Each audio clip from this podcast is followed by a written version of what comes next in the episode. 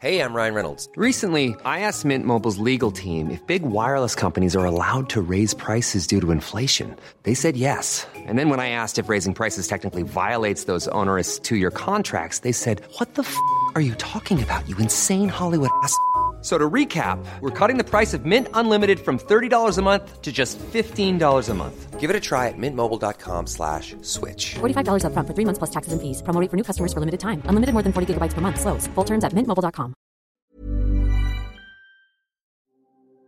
Also natürlich ist mir gelebte Gleichberechtigung auch sehr viel lieber, als in einer Welt zu leben, in der alle korrekt gendern und hintenrum oder in, in der Realität ist die äh, Gleichberechtigung nicht umgesetzt. Also das ist ja nicht das Gegenmodell, das wir fahren wollen. Die Idee ist ja zu sagen, wir versuchen es peu à peu in allen Bereichen besser zu machen. Und da gehört die Sprache eben unbedingt auch dazu.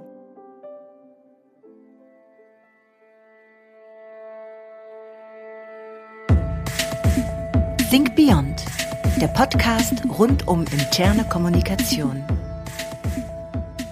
Hallo liebe Zuhörerinnen, ich begrüße euch ganz herzlich zu einer weiteren Folge unseres Podcasts Think Beyond.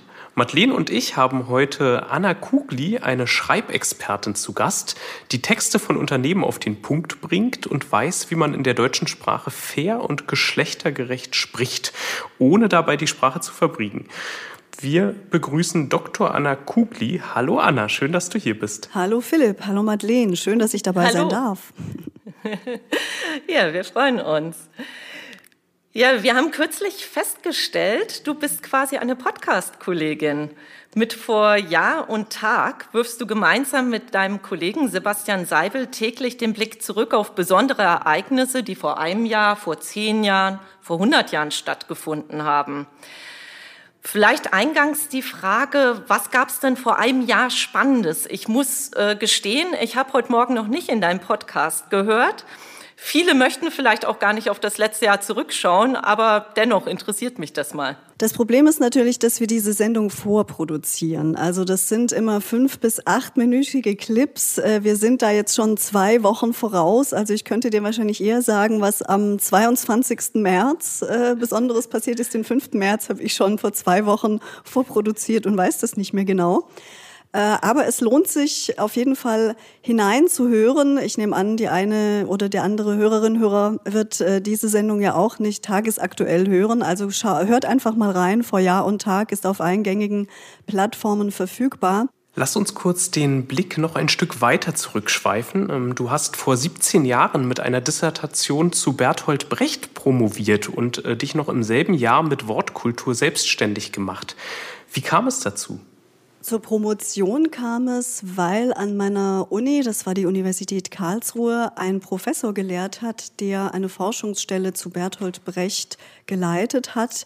Ich habe damals da als wissenschaftliche Hilfskraft, als studentische, dann wissenschaftliche Hilfskraft angefangen und je mehr ich mich mit Brecht dann auch beschäftigt habe, desto spannender fand ich den Autor. Er ist ja mit vielen Vorurteilen behaftet äh, linke Socke, Chauvinist und noch ein paar andere. Das ein oder andere ist richtig. Vieles davon ist auch ein Missverständnis. Ich habe mir dann die Mühe gemacht, in meiner Doktorarbeit mit einem Vorurteil zumindest aufzuräumen. Mm, privat war er ja bekannt dafür, mit vielen Frauen gleichzeitig liiert zu sein. Also er hatte in der Regel drei bis fünf Partnerinnen parallel. Die haben auch manchmal unter einem Dach gelebt. Also alles sehr unkon unkonventionell, vor allem für die Zeit damals. Und ähm, dadurch ist eben dieses Bild entstanden, er sei ein Chauvinist gewesen, er habe Frauen ausgebeutet. Wenn man sich die Frauen dann anguckt, sieht man, das sind alles total coole, taffe, tolle Frauen. Also da unterstelle ich mal, naja, also so die Opferrolle passt nicht so richtig zu denen. Und ich habe mir dann auch gesagt, die Frage ist ja vielleicht auch nicht, wie er gelebt hat, sondern was er geschrieben hat. Und es lohnt sich vielleicht einfach nur die Texte anzuschauen. Und das habe ich dann auch getan. Ich habe mich mit den Frauenfiguren hauptsächlich in seinen Texten beschäftigt und siehe da, es kam was ganz anderes raus. Er hatte einen ganz klaren Blick auf Verhältnisse, auf gesellschaftliche Verhältnisse, auf Geschlechterverhältnisse.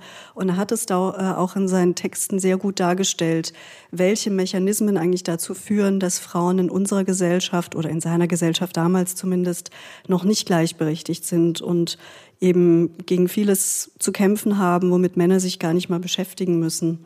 Und das fand ich sehr spannend. Diese Parallelen ähm, äh, quasi zwischen ähm, der Darstellung des Geschlechterverhältnisses in seinen Texten und ähm, den Ergebnissen der feministischen Forschung auch von den 1970er Jahren bis heute hin, da deckt sich also einiges und ähm, äh, du, du, dein Buchtitel ähm, ist ja quasi ein, ein, mit einem Fragezeichen versehen, Feminist Brecht. Würdest du denn ähm, äh, zu dem Schluss kommen, dass der vermeintliche Chauvinist Brecht ähm, eigentlich tatsächlich ein Feminist ist?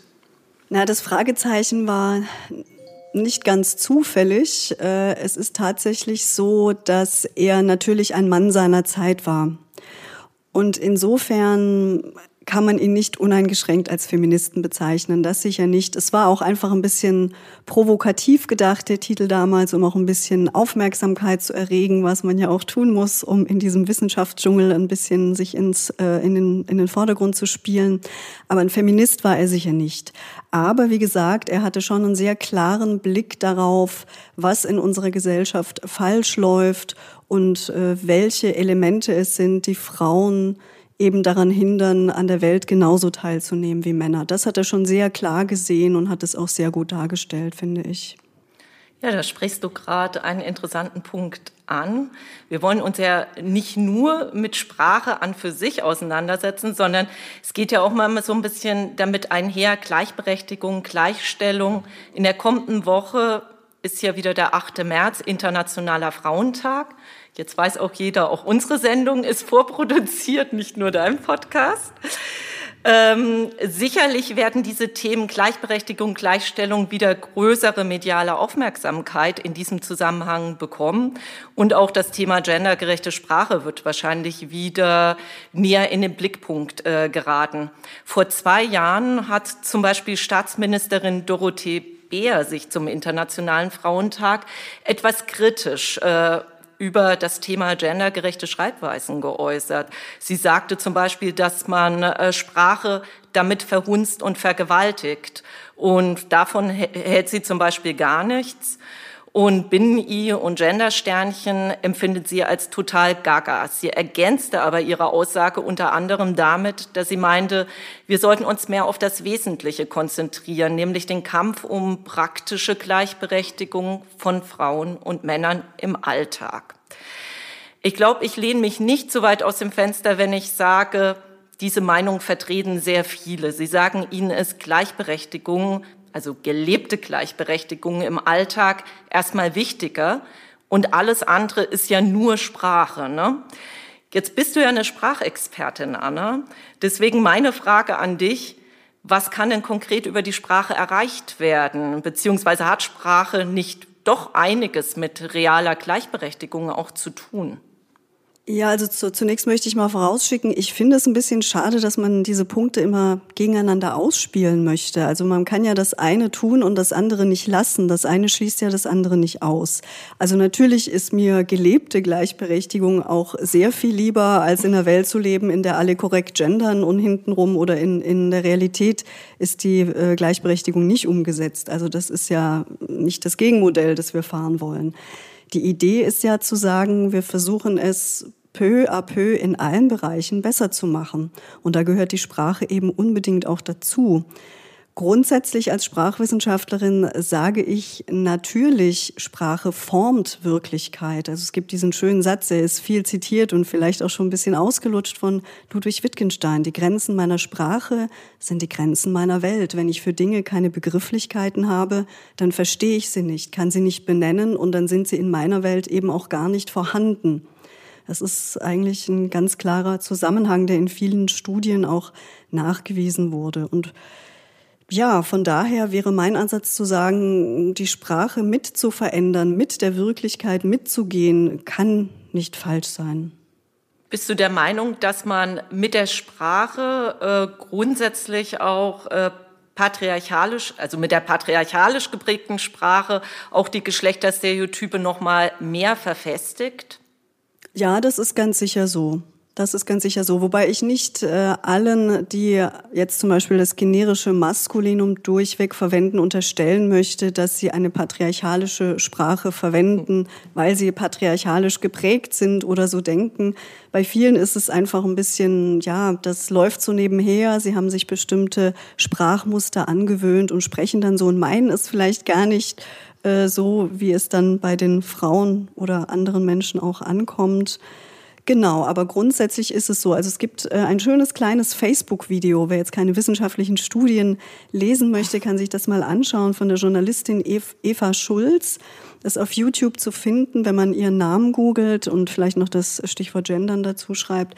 Sie hat sich nämlich mit Kindern zusammengesetzt und hat äh, bei denen ein kleines Experiment gemacht. Sie hat den Kindern gesagt, malt doch mal bitte einen Lehrer und zwei Schüler. Und Dreimal darf man raten, was passiert ist. Natürlich war es so, dass die Kinder in der Regel einen männlichen Lehrer und zwei männliche Schüler gemalt haben. Ganz punktuell hat mal ein Mädchen gefragt, ja, wie ist das? Darf ich auch eine Schülerin malen? Aber ganz offensichtlich ist es so. Also die, die Bilder, die wir im Kopf haben, wenn wir das generische Maskulinum, also eine patriarchalisch geprägte Sprache hören, die sind ganz klar. Also die, die, die Frauen sind da nicht mit gemeint äh, und in den Köpfen entstehen Bilder, die eben aus lauter Männern bestehen. Und das ist dann eben die Wirklichkeit in den Köpfen. Und das, ja, finde ich schon gefährlich. Ihr möchtet die interne Kommunikation in eurem Unternehmen verbessern? Koyo kann euch dabei helfen. Als führende Internetsoftware im Bereich Employee Experience macht Koyo es leicht, alle Mitarbeitenden zu erreichen, sie miteinander zu vernetzen und internes Wissen in Echtzeit zu teilen. Ihr möchtet mehr erfahren? Dann schaut auf koyoapp.com. Also sagst es, Sprache ähm, schlägt sich nicht nur in unserer Wahrnehmung äh, nieder, sondern letztendlich dann irgendwie auch in der Realität. Und das ist, glaube ich, ein ganz spannender Punkt, über den wir auch nochmal sprechen sollten.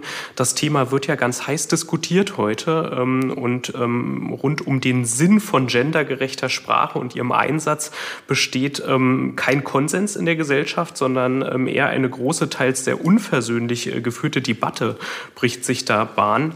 Ähm, ist denn geschlechtergerechte Sprache heutzutage wirklich ein neues heißes Eisen oder einfach Ausdruck der Lebendigkeit von Sprache, ähm, die sich schon immer den Gegebenheiten angepasst hat und insofern eigentlich überhaupt gar nichts Neues? Wie schätzt du das ein? Also grundsätzlich ähm, ist die Gendersprachendebatte insofern nicht neu, als wir sie schon seit den 70er Jahren führen, als eben so die ersten Kommunen äh, Bürgerinnen und Bürger und so weiter eingeführt haben, also zumindest die, die binäre Beidnennung von Männern und Frauen so langsam in Mode kam. Inzwischen ist das ja, glaube ich, äh, gesetzt. Genau, und Lebendigkeit von Sprache, richtig. Also ich nehme das ehrlicherweise, diese Debatten auch gar nicht negativ wahr. Ich finde es schön, dass mal wieder ein, ein Sprachenthema im Fokus steht, dass das so hitzig diskutiert wird, zeigt ja auch, dass es den Menschen offenbar wichtig ist.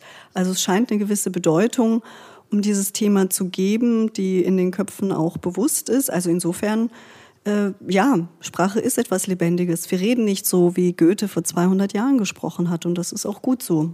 Und man muss es vielleicht als Chance begreifen. Wir haben jetzt die Chance, an diesem Prozess aktiv teilzuhaben und teilzunehmen wenn wir nochmal genauer einen Blick auf die, die Entwicklung, die sich da auch vollzogen hat in der Gesellschaft und parallel auch in der Sprache werfen ähm, und das mal gegenüberstellen. Auf der einen Seite ähm, früher ähm, äh, sozusagen, woher kommt Sprache, woher kommt das generische Maskulinum? Du hast es vorhin angesprochen, also das Konzept, dass mit der männlichen Form eines Begriffs alle mitgemeint sind. Woher kommt das und welche Welt bildet das ab? Und warum ist das heute nicht mehr passend für unsere Lebenswirklichkeit aus deiner Sicht?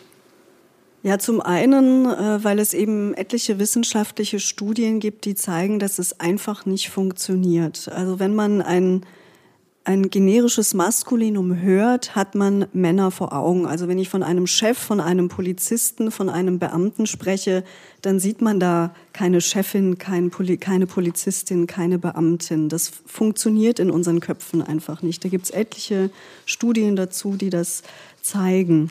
Wenn ich jetzt so in Richtung Unternehmen denke, würde ich sagen, wir haben ja einen großen Fachkräftemangel. Also ich finde es sehr wichtig. Das ist auch eine ja, wie soll ich sagen, eine Respektsbekundung und eine Frage der Höflichkeit, dass ich Frauen nicht nur mit meine, sondern tatsächlich auch benenne. Es ist nicht so viel Aufwand in der Sprache, ähm, geschlechtergerecht zu formulieren. Da gibt es viele gute Lösungen auch und ich finde es gut, dass sich viele Unternehmen auch darum bemühen heute geht es an der Stelle auch einfach um den Gleichberechtigungsaspekt, ne, der heute ja viel, viel stärker überhaupt ähm, äh, ja auch, auch äh, an Bedeutung sozusagen gewonnen hat, als äh, früher, wo das auch gar nicht äh, so abgebildet war in der Gesellschaft. Mhm. Ähm, Aber vielleicht, wenn ich noch einen Punkt ergänzen darf, tatsächlich ist das generische Maskulinum auch sehr unpräzise. Also wenn ich zum Beispiel sage, in deutschen Kitas fehlen Erzieher, dann ist äh, nicht so richtig klar, wer fehlt da jetzt? Sind das Personen, die in Kitas arbeiten, die fehlen, oder sind es explizit männliche Personen, die fehlen? Also das generische Maskulinum kann Inhalte auch verwässern und undeutlich machen. Und auch im Sinne einer sprachlich präzisen Äußerung ist es wichtig und gut, geschlechtergerecht zu kommunizieren. Ich würde gerne nochmal auf die Schärfe in der gesellschaftlichen Debatte rund um das Thema zurückkommen. Ähm, da findet ja durchaus eine Bevormundung in beide Richtungen auch statt. Ne? Auf der einen Seite haben wir die Leute, die, ähm, die das strikt ablehnen und sagen, ähm, ich, ich will nicht, dass mir das aufoktroyiert wird, dass ich meine Sprache jetzt verändern muss aus irgendeinem Grund. Und auf der anderen Seite gibt es natürlich auch viele Menschen, die äh, ganz energisch dafür ähm, streiten und dann vielleicht auch einen Ton dabei treffen, wenn sie für das Gendern argumentieren, mit dem es äh, ja nicht so, nicht so leicht ist, ähm, Menschen davon zu überzeugen, ja, sondern womit man eher den Graben vertieft. Wie stehst du zu, ähm, zu dieser Schärfe in der Debatte und welche Schlüsse ziehst du daraus? Also ich ziehe den Schluss daraus, dass es offenbar ein sehr emotionales Thema ist. Es scheint ein Thema zu sein, das bei vielen an den Kern geht, sonst würden sie nicht so emotional reagieren. Richtig verstehen tue ich es nicht. Also ich finde, das ist ein Thema, das man durchaus sachlich diskutieren kann. Es gibt viele Gründe, die dafür sprechen, geschlechtergerecht zu kommunizieren. Es gibt einige Argumente, die auf den ersten Blick zumindest dagegen sprechen, über die man dann reden kann. Ich würde mir schon eine sachlichere Diskussion wünschen, muss ich zugeben, ja. Ja, du hattest es ja schon angesprochen. Also viele Unternehmen oder auch Organisationen stellen sich inzwischen um, was ja auch gut so ist. Also gerade in Zeiten vom Fachkräftemangel, hast du ja auch gesagt, Stellenausschreibungen ist inzwischen Usus, dass man MWD verwendet, also auch divers. Du bist wahrscheinlich auch häufiger mit Unternehmen im Gespräch, auch im Rahmen deiner Arbeit und unterhältst dich über das Thema Einführung von gendergerechter Sprache im Unternehmen. Was rätst du da Unternehmen, die gendergerechte Sprache einführen wollen? Mit welchen Vorbehalten müssen sie höchstwahrscheinlich auch rechnen? Und wie können sie diesen Vorbehalten auch entgegentreten? Genau, also es kommt darauf an, wo das Unternehmen steht, wie weit es bereits ist in seiner gendergerechten Sprache. Ähm, der erste Schritt wäre natürlich zumindest eine sehr konsequente Beidnennung umzusetzen, also Männer wie Frauen in der Sprache zu benennen. Das finde ich ist heutzutage eigentlich eine Selbstverständlichkeit. Da gibt es äh, nicht viele Argumente oder mir fällt kein einziges ein, äh, das man anführen könnte, um das nicht zu tun. Das finde ich ist der erste Schritt, den man auf jeden Fall machen kann. Das ist auch der Schritt, der tatsächlich momentan noch von der deutschen Rechtschreibung gedeckt ist. Also was man wissen muss, wenn man ein Gender-Sternchen zum Beispiel einführen möchte als Unternehmen, das ist äh, nicht durch den Duden, durch den Rat der deutschen Rechtschreibung abgesichert. Im Moment ist das quasi Avantgarde. Viele Medienschaffende verwenden ja das Sternchen. Es ist aber im Grunde sprachlich momentan zumindest noch nicht korrekt. Ich weiß, dass der Rat der deutschen Rechtschreibung das sehr genau verfolgt. Je mehr wir das verwenden, je mehr sich die Menschen trauen, da ein bisschen vorauszueilen und das in die Sprachpraxis umzusetzen, desto früher wird es dazu kommen, dass das auch umgesetzt wird. Aber genau, bei Unternehmen würde ich sagen, schauen Sie sich Unternehmen an, schauen Sie sich die Mitarbeiterinnen und Mitarbeiter an, schauen Sie sich äh, die Kundenstruktur an. Bei vielen geht es auch darum, akzeptiert das meine Kundschaft überhaupt? Äh, wenn ich da zu weit nach vorne presche. Also es ist so ein bisschen Sensibilität gefragt. Wie weit möchte man mit zur Avantgarde gehören? Möchte man einfach das machen, was von der Rechtschreibung auch abgedeckt ist? Ja, und wie geht man vor?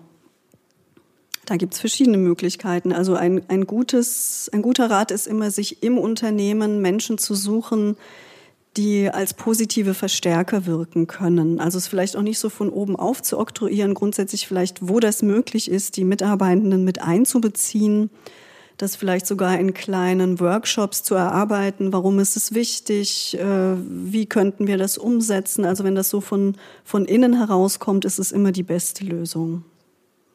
Das ist sicherlich immer die beste Lösung, aber Würdest du letztendlich sagen, wir halten alles eher so auf einer Empfehlungsebene oder meinst du, man kann es doch, wenn es letztendlich hart auf hart kommt, auch per Anweisung durchsetzen in einem Unternehmen? Ja, doch, das kann man. Also so wie man eine Corporate Identity umsetzen kann und die Mitarbeitenden ja auch nicht irgendwelche Logos in irgendwelchen Farben verwenden, so kann man auch durchsetzen, dass das jetzt eben zur Sprache der, der, des Unternehmens gehört und dass man so kommunizieren möchte. Also das, äh, wie gesagt, was heißt durchsetzen, das klingt immer so hart. Ich glaube, wenn dieser Prozess begleitet wird, wenn man alle auf diesem Weg mitnimmt und allen verständlich macht, warum es wichtig ist und warum es gut ist und warum das Unternehmen sich wünscht, dass so kommuniziert wird, dann ist es auch machbar, denke ich.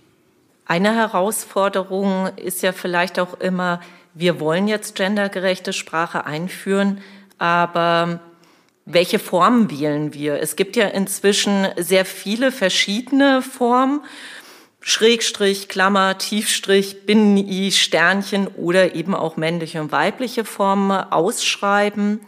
Zu welcher Regelung rätst du da? Also gibt es eine Präferenz zu einer der genannten? Also auch da würde ich wieder unterscheiden. Ähm, ist es ein Unternehmen, das aus Prinzip zum Beispiel sich an die Regeln der deutschen Rechtschreibung halten möchte? Da würde ich dann zur ausgeschriebenen Beidnennung raten, Mitarbeiterinnen und Mitarbeiter zum Beispiel. Das ist aber für mich auch wirklich das Minimum, das heutzutage sein muss. Hm. Es gibt, also aus meiner Beobachtung heraus würde ich sagen, es wird sich entweder der Doppelpunkt durchsetzen oder das Gender-Sternchen. Das sind so die zwei Wege, die ich beim umfassenden Gendern ähm, als ja die zwei wichtigen Wege sehen würde. Es gibt bei beiden Vor- und Nachteile. Das Gender-Sternchen bietet den Vorteil, dass es ansonsten in der in der Sprache noch nicht belegt ist. Das ist ja ein Zeichen aus der Mathematik und in der Sprache noch mit keiner anderen Bedeutung besetzt. Das wäre auf jeden Fall der Vorteil des Gender-Sternchens. Beim Doppelpunkt hat man den Vorteil, dass bei automatisiertem Vorlesen im Internet oder ähnlichem das tatsächlich auch als kleiner Gap vorgelesen wird. Mit dem Sternchen ist das im Moment noch ein, ein Problem. Aber das sind so im, im Grunde die zwei Varianten, zu denen ich beim vollumfänglichen Gendern raten würde, genau. Hast du in der Praxis auch die ähm, Beobachtung gemacht, ähm, dass äh, Organisationen ähm, Vorbehalte gerade deswegen haben, wegen dem Thema Einheitlichkeit? Also es ist, glaube ich, ganz, ganz schwierig ähm, in Kontexten, wo es schon viele ähm, ja, Broschüren, Publikationen, Dinge gibt, die geändert werden müssten, wo ganz, ganz viel da dran hängt, ähm, äh, wo so, so eine Komplettumstellung überhaupt nicht zu leisten ist auf der einen Seite und wo auf der anderen Seite sicher sicherlich auch nicht ähm, jeder Mitarbeiter und jede Mitarbeiterin ähm, äh, da äh, sozusagen direkt Feuer und Flamme ist und das auch so umsetzt. Und Mitarbeitende fungieren heutzutage ja häufig auch als BotschafterInnen des Unternehmens nach außen hin.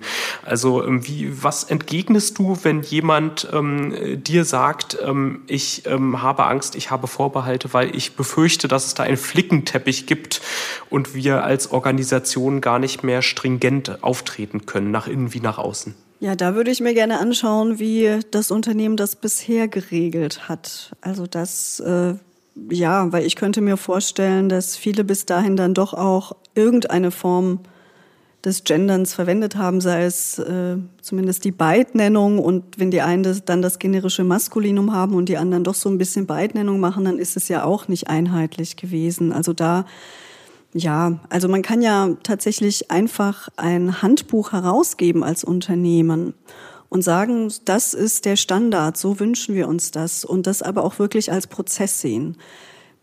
es ist ein Veränderungsprozess, ja, und auch äh, dein Argument, das ja natürlich sehr, sehr trägt, ja, ich habe schon 125 Broschüren, die kann ich doch jetzt nicht alle in die Tonne kloppen und neu drucken lassen. Nein, muss man ja nicht, dann verwendet man diese 125 Broschüren, die man noch hat, und äh, wenn dann eine davon sich dem Ende zuneigt und eine Neuauflage ansteht, dann kann man da eben anfangen zu gendern. Also das finde ich, was die Einheitlichkeit angeht, es ist eben ein Prozess, so wie in der Gesellschaft auch, und man darf das auch nach außen hin zeigen, finde ich.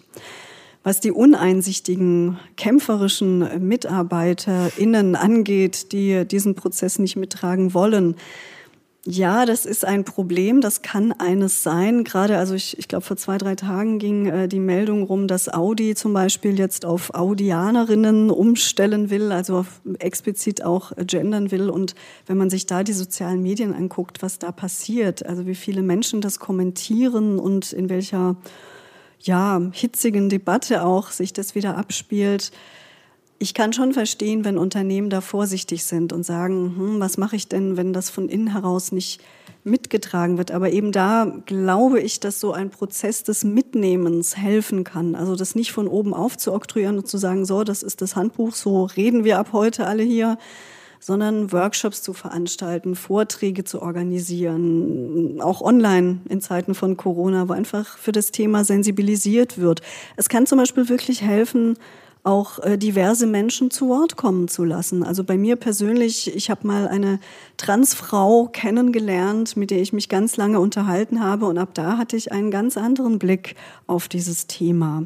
Also der persönliche Kontakt vielleicht auch zu, zu Betroffenen, die dieses Thema Gendern auch angeht, kann vielleicht auch ein guter Weg sein.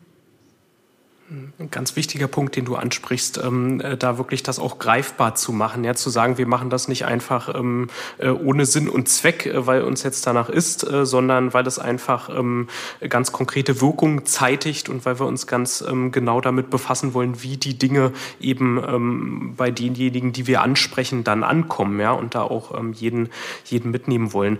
Aber grundsätzlich denkst du, dass die Unternehmenskultur, die Organisationskultur Kultur ähm, bestimmte Grundbedingungen sozusagen mitbringen muss, ähm, damit man das Thema Gendern, ja, Umsetzung von gendergerechter Sprache im Unternehmenskontext äh, überhaupt erfolgreich angehen kann? Oder hattest du vielleicht in der eigenen äh, Arbeit, in der, in der Praxis äh, schon mal Fälle, wo du sagen musstest, ähm, nachdem du dir das genauer angeschaut hast, ähm, Moment, das wäre mir in Ihrem Fall jetzt erstmal zu heikel. Da muss eine wie auch immer geartete Vorarbeit passieren, bis man dieses Thema wirklich ins Unternehmen trägt. Hm, also der Fairness halber muss ich natürlich sagen, mir aus meinem persönlichen Kontext kenne ich diese Fälle nicht, weil Unternehmen, die auf mich zukommen, die haben ja in irgendeiner Form sich schon mit diesem Gedanken getragen, sich mit diesem Prozess beschäftigt und holen sich da einfach jemanden von außen, der das mitbegleiten kann. Aber die sind schon so weit zu sagen, wir wissen, dass es wichtig ist und wollen das umsetzen. Ich versuche mir ein Unternehmen vorzustellen, in dem lauter Männer arbeiten, das so ganz klischeemäßig, ich weiß nicht, ein, ein Fußballverein oder so, da ist äh, keine Ahnung.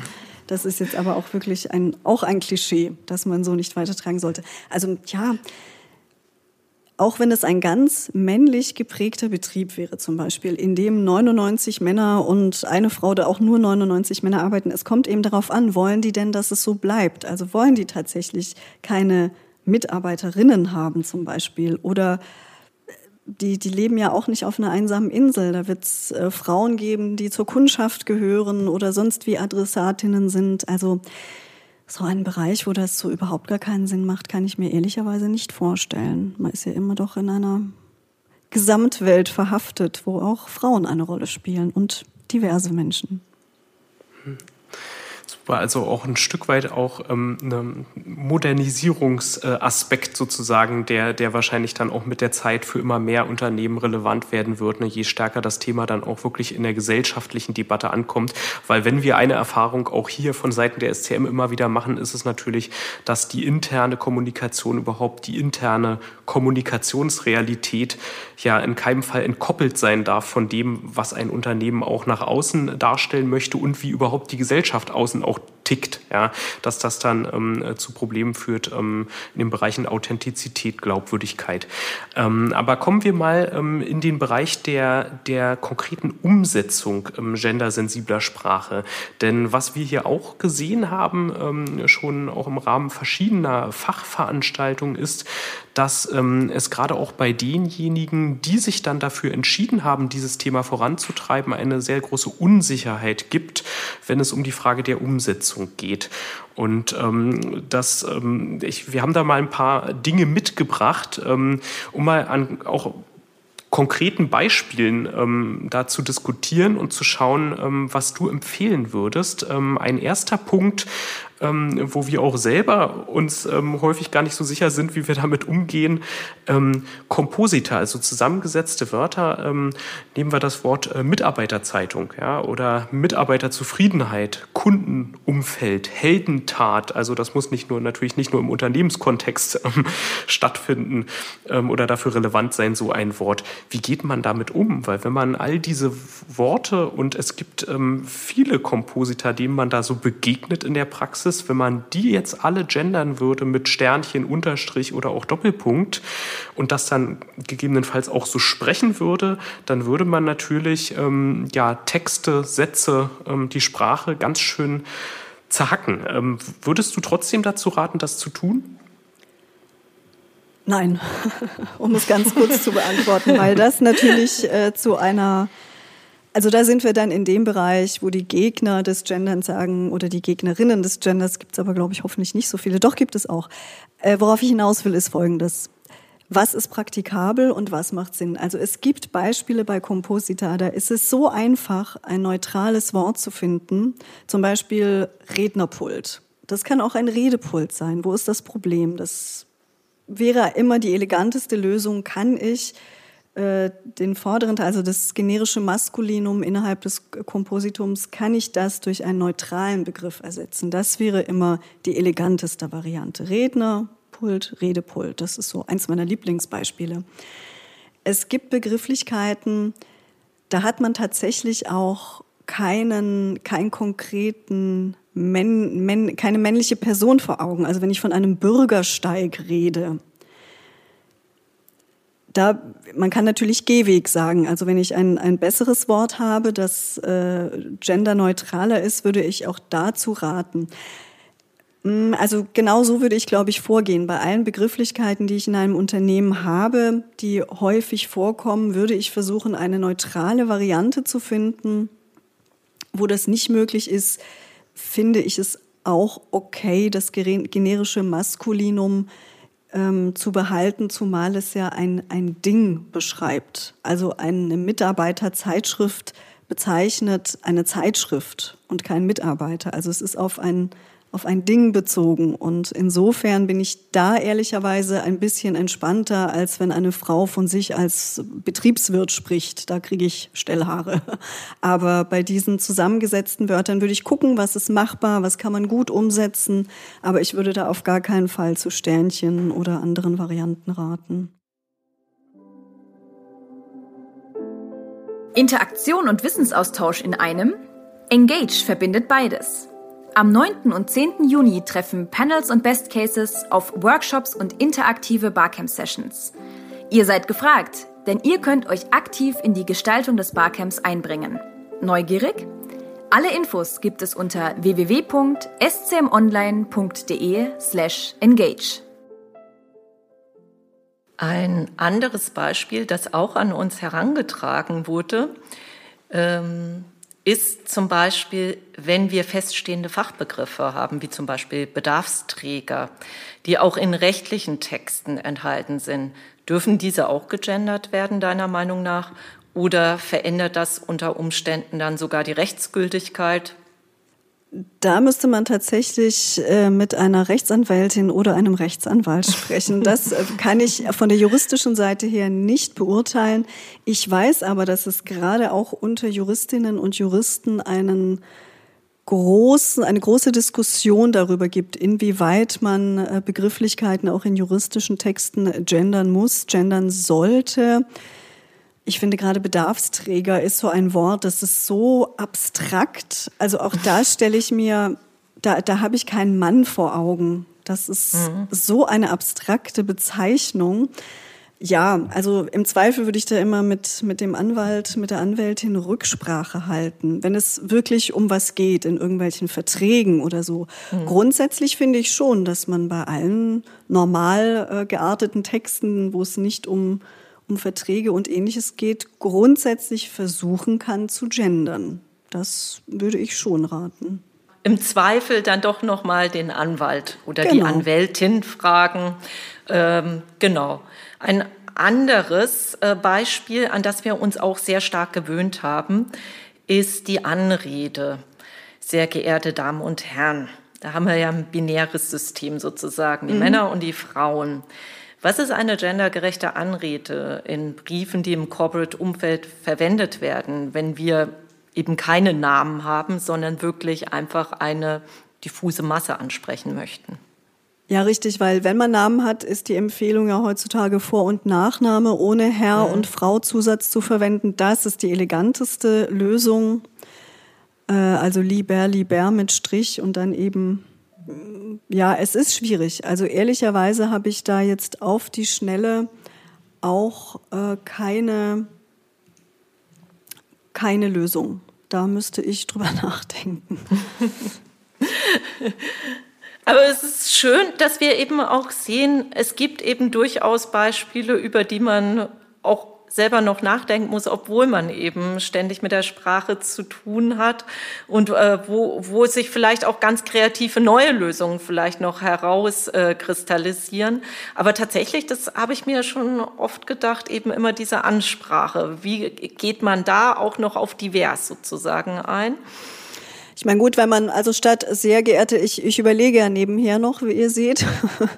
Also natürlich wäre immer eine Möglichkeit, äh, eine liebe Kundinnen mit Gendersternchen oder liebe Kundschaft hm. ganz neu, also eine neutrale mhm. Bezeichnung zu finden, die für alle gilt oder eben eine, eine gendergerechte, also weg von diesem binären. Genau, aber am allerelegantesten mhm. ist eben, wenn man Vor- und Nachnamen hat, einfach darauf zu fokussieren. Guten Tag, Lieselotte Meyer. Also wir sehen, das Thema ist im Fluss. Das ist ja aber ähm, äh, aus meiner Sicht auch gar nicht so schlimm, dass es nicht überall ganz feste Leitplanken und Regelungen gibt, weil ähm, umgekehrt gedacht gibt uns das äh, oder gibt das denen, die das umsetzen wollen, ja auch eine gewisse Freiheit, äh, sozusagen da Wege für sich zu finden, die für sie gut funktionieren. Und ich denke, wenn also wenn ich persönlich einen Text lese ähm, und äh, äh da an der Stelle komme ich nochmal auf die Komposita zurück, ja, und da ist vielleicht vielleicht dann die Rede von einer Mitarbeiterzeitschrift, aber an äh, allen anderen Stellen in dem Text ist eben die Rede von MitarbeiterInnen oder von Mitarbeitenden, dann ähm, kommt für mich ja sozusagen die Message ähm, so rüber, dass das Bild, was in meinem Kopf entsteht, eben nicht nur den männlichen Mitarbeiter ähm, äh, einbezieht, sondern eben auch ähm, auch ähm, alle anderen Beteiligten. Und ähm, ich habe aber nichtsdestotrotz noch eine weitere ganz konkrete Frage, mhm. ähm, die sich auch im Bereich ähm, ja, der, der Arbeitswelt, im Bereich von Organisationen häufig stellt. Ähm, wenn ich von Kunden spreche, also so im B2B-Bereich, ähm, wie, wie gehe ich damit um? Ja, das ist eine sehr beliebte Frage tatsächlich. Äh, also im Grunde gibt es zwei gute Möglichkeiten wenn man denn komplett äh, super gendern will. Das eine ist zusammen, man spricht von Kundschaft. Also man gewöhnt sich an, statt von Kunden von Kundschaft zu sprechen. Das ist eine neutrale Bezeichnung.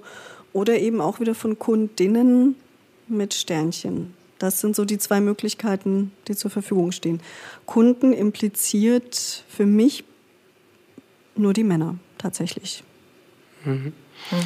Auch wenn damit eine Organisation gemeint ist, also wenn wir mal so, ich meine, klar, anderes Beispiel, Lieferanten oder sowas, dann, mhm. dann das, das kann natürlich auch die Menschen meinen, die das machen, aber häufig ist dann de facto eine Organisation gemeint. Das macht es dann manchmal so ein bisschen schwierig, aber was ich schön finde, ist, dass du an dieser Stelle bei diesem Beispiel uns auch gezeigt hast, ähm, dass man da auch ähm, einfach eben ganz neue Wege, ne, alternative Formulierungen suchen kann und sollte, um äh, diese Dinge aufzulösen. Ähm, bei diesem Beispiel Kunden und Kundschaft kam das äh, sehr schön rüber, ne, weil, weil häufig entsteht, glaube ich, so eine Unsicherheit ähm, auch dadurch, dass ähm, Menschen sich denken, sie müssten dieses Wort genauso wie es da steht, jetzt mit Sternchen gendern und stellen sich dann die Frage, macht das Sinn oder nicht?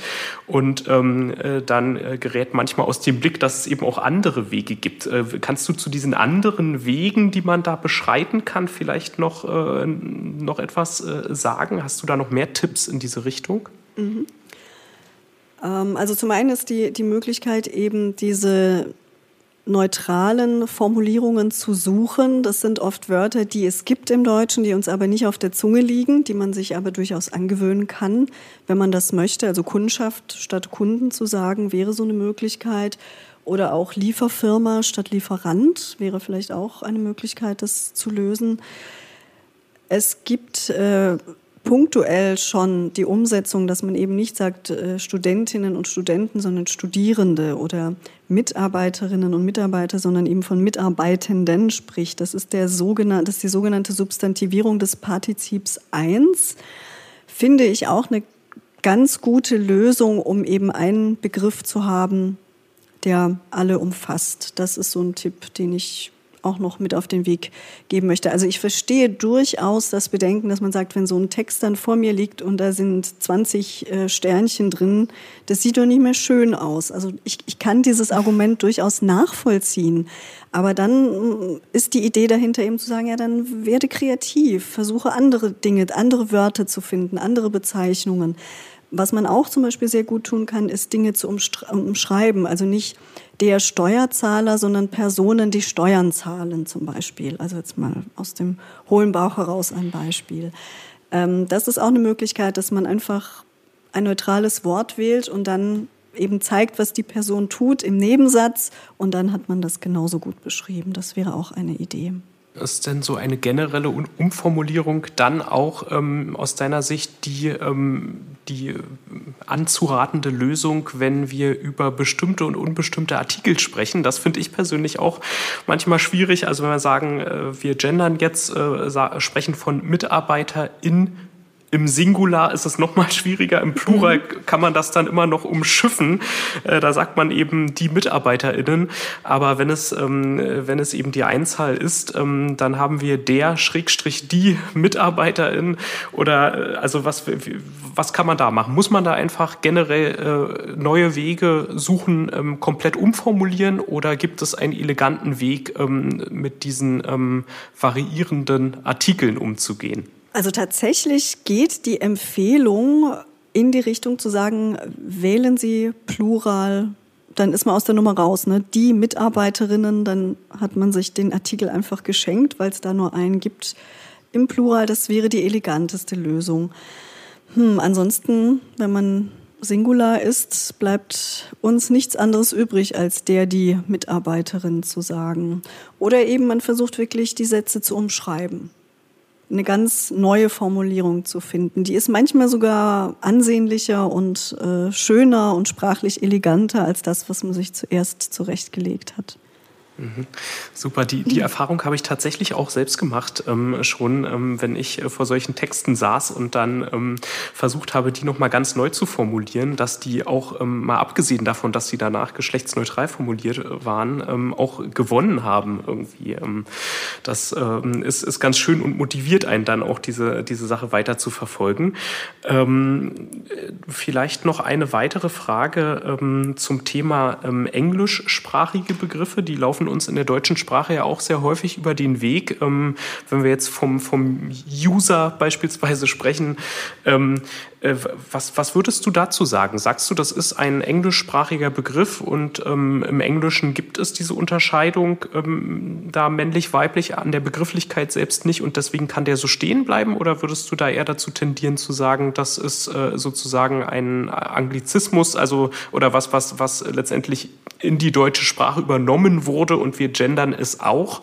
Ähm, wie würdest du vorgehen, damit man auch mit solchen Begrifflichkeiten einheitlich umgehen kann? Also in dem Moment, wo die Begriffe Eingang in die deutsche Sprache gefunden haben, würde ich sie auch gendern. Also würde ich sie behandeln wie deutsche Begriffe auch. Ich würde mich selbst auch als Userin bezeichnen und nicht als User. Also das ist vielleicht ein guter Hinweis, dass dass das viele Frauen ähnlich sehen könnten. Also in dem Moment, wo das ein geläufiger Anglizismus ist, den wir im Deutschen verwenden, würde ich ihn gendern. Mhm. Vielleicht hilft dann auch einfach, sich selbst die Frage zu stellen, welches Bild entsteht. Ja, auch mhm. bei einem selbst im Kopf. Wenn man von User spricht, ähm, sieht man dann den männlichen User vor sich ähm, oder, oder ist das dann offen?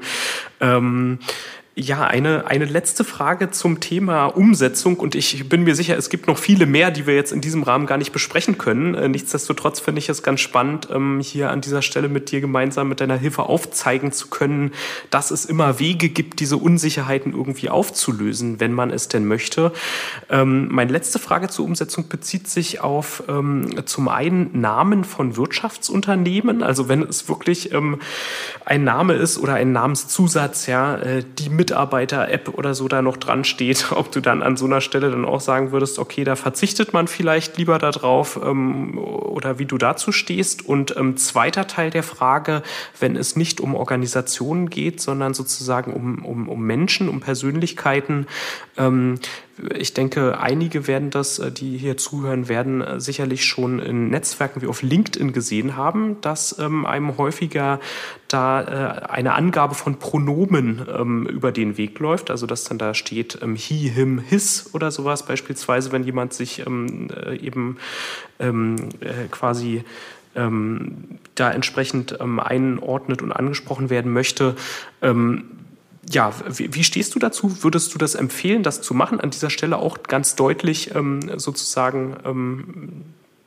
ja, also für Deutlichkeit in der Sprache zu sorgen?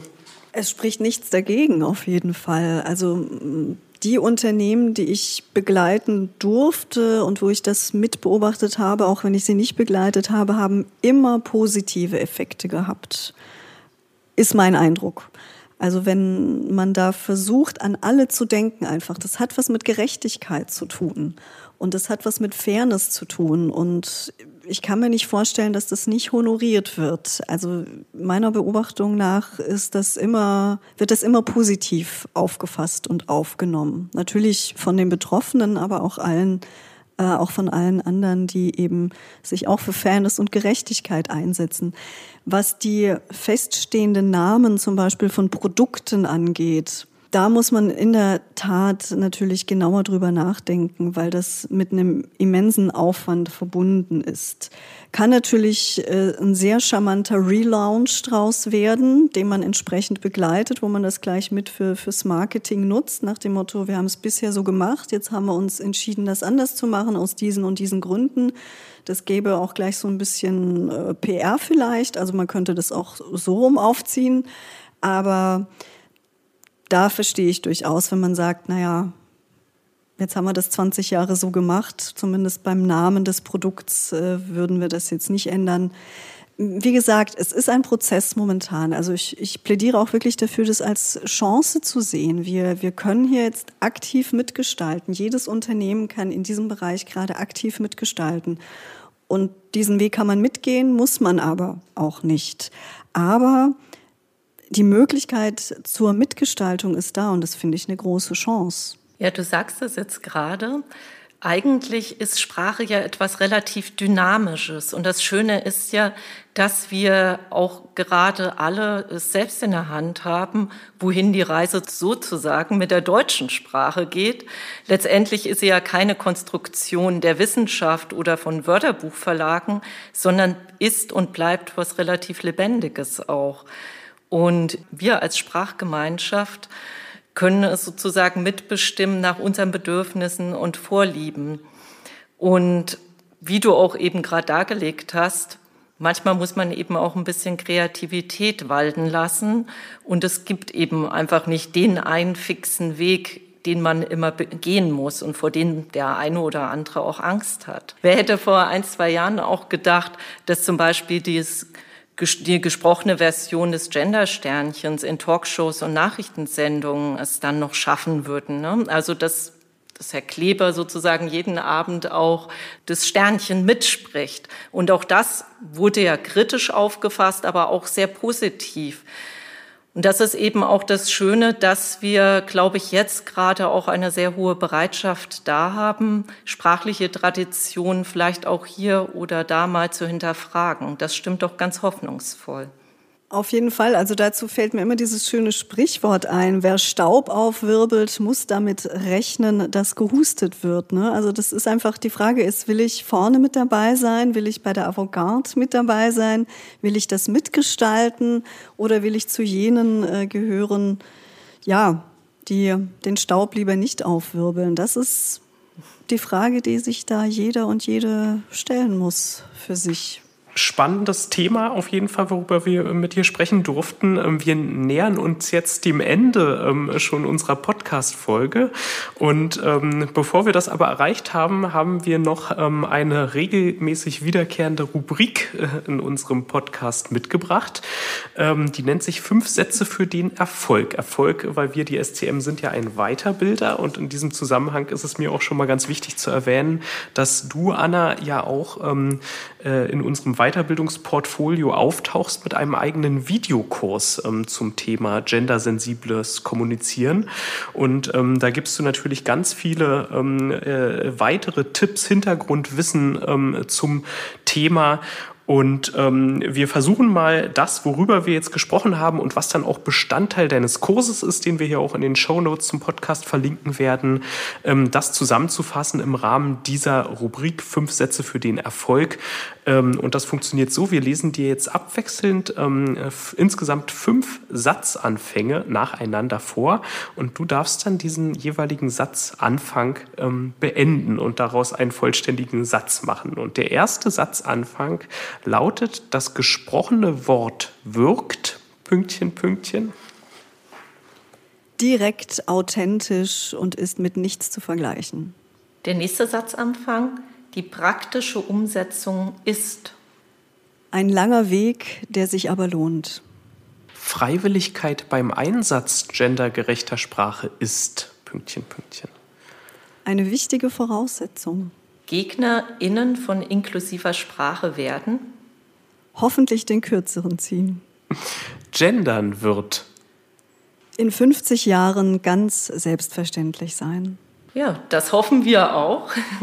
Wir danken dir, dass du da warst und uns für das Thema inklusive Sprache noch mehr sensibilisiert hast. Und euch, liebe ZuhörerInnen, danken wir, dass ihr eingeschaltet habt. Bis zum nächsten Mal. Dankeschön. Tschüss. Tschüss. Think Beyond, der Podcast rund um interne Kommunikation.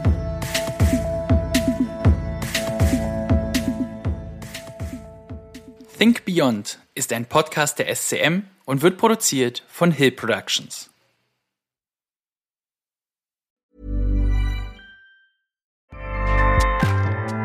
ACAST powers the world's best podcasts. Here's a show that we recommend. Are you a reality TV junkie? Do you ever think, dang, I wish I had someone to talk to about all the trash TV that I watch? Well, look no further, garbage lover, because Reality Gaze is a podcast for you. Hello, I'm Maddie. And I'm Poodle, and we're the Reality Gaze. We talk about all your favorite unscripted shows like The Golden Bachelor, Love is Blind, and TLC's big, messy behemoth, 90 Day Fiancé. And if you're driving to work, folding laundry, or just pretending to listen to your husband talk about sports, just put on the pod, and you've instantly got two gay besties spilling all the tea and reading these people for filth. So come at us, y'all. Find Reality Gaze wherever you listen to podcasts.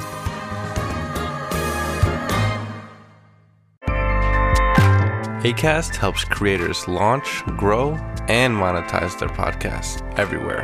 ACAST.com.